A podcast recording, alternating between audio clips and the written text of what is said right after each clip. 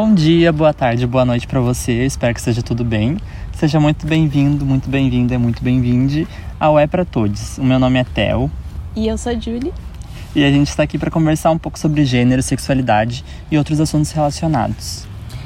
Esse podcast foi idealizado para um projeto escolar com o propósito de introduzir os alunos do ensino médio da escola que estudamos uh, temas relacionados ao gênero. Uh, a gente percebeu que em quatro anos de ensino médio não se falou sobre gênero, sobre preconceito relacionado a ele e aspectos muito importantes que fazem parte do nosso dia a dia. O É para Todos foi criado justamente para mostrar que a forma de tratamento, as oportunidades, os direitos não são para todos. E nós que vivenciamos na pele rejeição por parte da família por conta de questões de gênero ou sexualidade, a gente percebe o quão real que é a presença do gênero na, nas nossas vidas, mas muitas pessoas que não passam por dificuldades nessas áreas podem não entender o quão real isso é.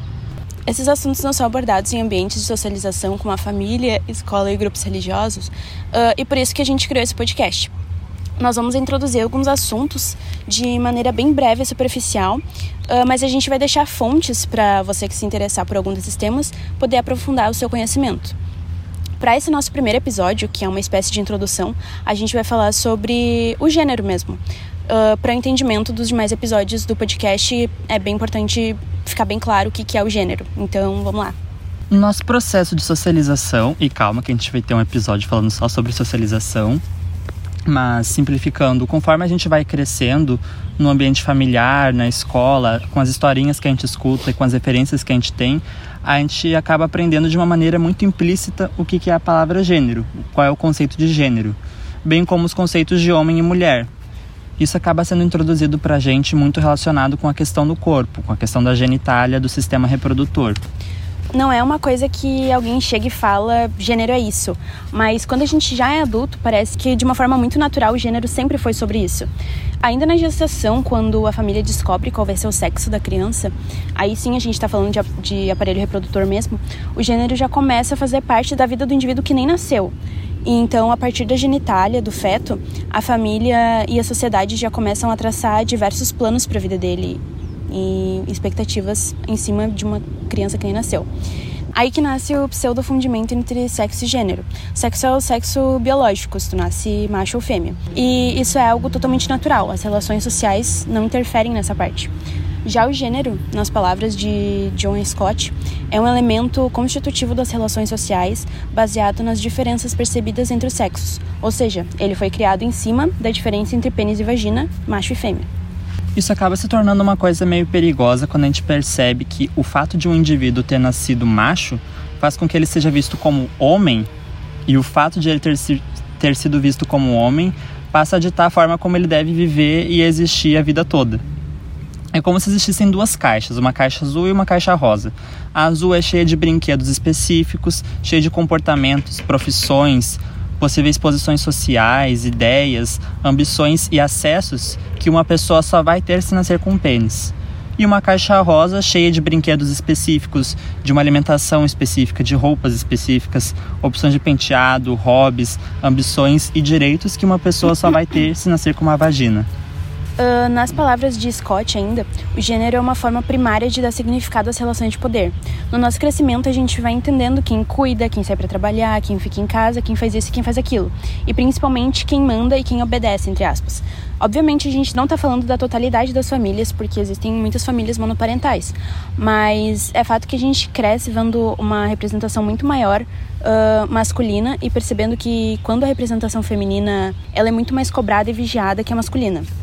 Isso tem camadas mais profundas, como a cor da pele, o lugar de onde a pessoa veio, o fato de ser cis ou trans, uh, porém, vamos por partes.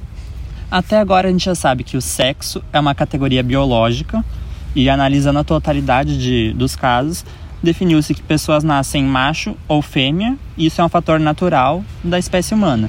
E gênero diz respeito aos papéis sociais, a tudo que se espera do comportamento de um ser humano, e ele foi totalmente criado por nós, não é algo natural. Vamos para um bate-papo menos teórico. Eu quero dar um exemplo para ficar mais claro. Imagina que você é uma criança que nasceu num corpo masculino. Você nasceu e foi identificado como macho, logo um homem. Ainda no seu crescimento, com lá uns dois ou três anos, começa a ter a perceber o contato com pessoas do sexo masculino e feminino. e vê que todo mundo chama uns de homem, uns de mulher, uns de menina, uns de menino, você percebe que as mulheres se comportam de jeito diferente dos homens, que eles ficam em grupos específicos, que o cabelo das mulheres é diferente, que as roupas que os homens usam seguem um padrão diferente do das mulheres. E digamos que você se sente muito mais atraído por esse universo feminino. Começa a querer ter o cabelo das mulheres, as roupas que elas usam, cantar como elas, dançar como elas, fazer coisas de mulher. Como você ainda é uma criança inocente, você começa a performar dessa maneira sem ver nada de mal. Aí chega um parente, um pai, um avô, um tio e fala que você tá errado, que você não pode fazer isso, porque essas coisas que você está fazendo são de mulher. E você com três anos não sabe o que ele está dizendo e apenas obedece. E você começa a basear toda a sua vida em conceitos que você nem enxerga a necessidade da existência deles.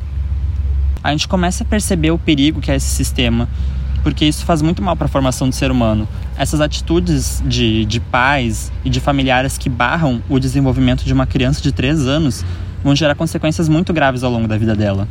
Eu nem sei se é correto dizer isso, porque muita gente percebe no auge dos 20, 40, até 60 anos que não viveu a sua vida e que sim foi se mutilando ao longo dos anos para tentar caber na caixinha que a sociedade designou para ela. Isso quando ela percebe que às vezes uma pessoa pode morrer sem perceber que ela viveu uma vida que não era sua. E não faz sentido existir duas caixas diretamente relacionadas com, com o órgão genital, porque não é o nosso sexo biológico que faz com que a gente sinta atração por coisas X ou Y, por dança ao invés de futebol, por boneco ao invés de carrinho, por rosa ao invés de azul ou por homens ao invés de mulheres. É muito importante essa altura da conversa elencar uns dados aqui para desmontar de vez a ideia de que o gênero é algo natural. A sigla LGBTQIA+ comporta diversas possibilidades de performance de gênero e de sexualidade, que vai ser o tema abordado no próximo episódio do podcast. Uh, dentre os muitos símbolos que constam na sigla, um deles é o número 2, que faz referência ao gênero dois espíritos. Uh, antes do processo de colonização europeia, todos os povos nativos norte-americanos possuíam a compreensão de pelo menos três gêneros. A sua grande maioria, e especulou-se que a totalidade, tinham um entendimento de homem, mulher e um ou mais seres que transitassem entre ambos.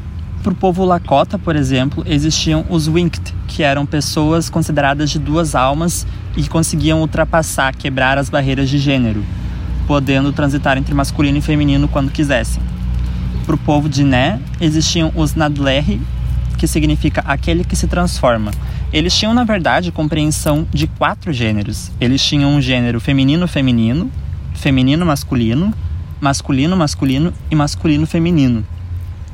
Para todos os povos da América que tinham conceito de mais de dois gêneros, essas pessoas eram consideradas sagradas pela tribo, eram designadas para realizar cerimônias matrimoniais, eram designadas para ficar na linha de frente nas batalhas e também eram os curandeiros, os médicos das tribos. Isso só serve para a gente entender que esses papéis de gênero não são fatores biológicos e sim sociais. Além do número 2, a sigla uh, LGBTQIA, comporta mais de 30 opções de gênero e sexualidade, que será abordada no episódio seguinte. E isso se dá justamente por conta da não existência de gênero biológico. Nós entendemos que se é o ser humano que cria o gênero, nós podemos criar gêneros que façam com que as pessoas consigam viver da maneira mais plena e autêntica possível. Porém, a sociedade continua integrando apenas o gênero masculino e feminino. Ela vem de fato se abrindo cada vez mais para aceitar homens trans e mulheres trans, porém, mesmo assim, se cobra muito mais, muito que essas pessoas sigam estereótipos daquela mesma caixinha que nós falamos mais cedo. Pessoa cisgênero, para deixar claro, é a pessoa que se identifica com o gênero que foi imposto ao nascimento. E a pessoa trans é a pessoa que, quando nasce, é designada a um gênero e ao longo da vida percebe que não pertence a ele, mas sim a outro, sendo gênero oposto, não binário e às vezes até mesmo se identificando com nenhum, já que, como a gente já viu aqui, mulher e homem são apenas conceitos criados por nós. Porém, mesmo que uma pessoa não se identifique nem como homem nem como mulher, ela continua sendo muito cobrada a cumprir estereótipos de acordo com a genitália. Ou é cobrado que tome um, uma decisão, escolha de que lado vai ficar, escolha se vai ser homem ou se vai ser mulher. Isso vai muito além de preencher um cadastro num site X e haver lá a opção de trans ou outro. Ser gay, lésbica, bi, sexual, transbinário ou não, não é sobre identificação, não é sobre reconhecimento, mas sim uma luta política que busca a validação dessas existências na vida da sociedade. E a gente sabe que essa luta para a validação de existências é muito longa e que a nossa sociedade foi estruturada em cima de conceitos de homem e mulher.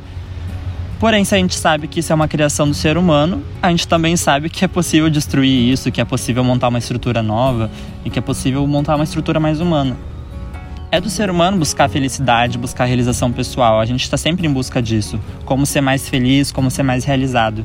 E quando a gente percebe que a nossa felicidade está sendo impedida porque o que a gente almeja não foi designado pra gente, a gente percebe que tem alguma coisa muito errada aí. E os errados não somos nós, e sem essa estrutura. O que precisa ficar muito claro nesse primeiro episódio é que o nosso sexo, o corpo com que a gente veio ao mundo, não pode ser usado para impedir que a gente seja feliz. A tua genitália não define quem tu é e nem o que tu pode ser ou fazer, ou qual lugar tu pode ocupar. Quem te fala isso tá tentando te enganar, tá tentando te enganar. Esse foi o episódio de hoje. Eu espero que vocês tenham gostado. Os demais episódios já estão disponíveis tanto no Spotify quanto no YouTube. Nos vemos no próximo episódio, onde vamos falar sobre sexualidade. Uau! Ei, que isso?